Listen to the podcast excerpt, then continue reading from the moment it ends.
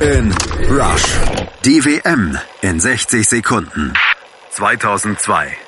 In Japan und Korea setzte keiner überhaupt nur einen Pfifferling auf die deutsche Mannschaft. Die Blamage der EM saß noch zu tief und doch kam die DFB-Truppe ins Finale. Mal wieder dank der deutschen Tugenden Kampf und Einsatz, so ähnlich wie in Mexiko 86, diesmal allerdings ohne Puff, dafür mit Teamgeist. Genossen, mit kollektiven Grüßen. Nicht schön, aber erfolgreich. Nur an Brasilien kam sie nicht vorbei. Ronaldo traf nach Belieben, wohl auch, weil seine merkwürdige Dreiecksfriese die Gegner völlig aus dem Konzept brachte. So auch Oliver Kahn, der hielt das ganze Turnier über super, nur im Finale patzte er. Wenn scheiße läuft, läuft scheiße. Aber nicht so scheiße wie für Titelverteidiger Frankreich, die flogen nach der Vorrunde ohne Punkt und eigenes Tor nach Hause.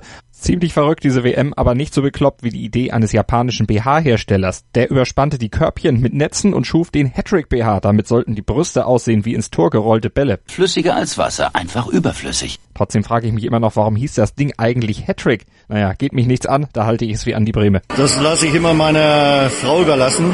Kick in Rush. Die WM 2018 auf meinsportradio.de. In Kooperation mit 90plus.de liefert dir meinsportradio.de vom 4. Juni bis 15. Juli täglich neue Podcasts, Vorberichte, Analysen, Hintergründe und alle Infos zu allen Teams. Klicke jetzt auf meinsportradio.de slash kick and rush.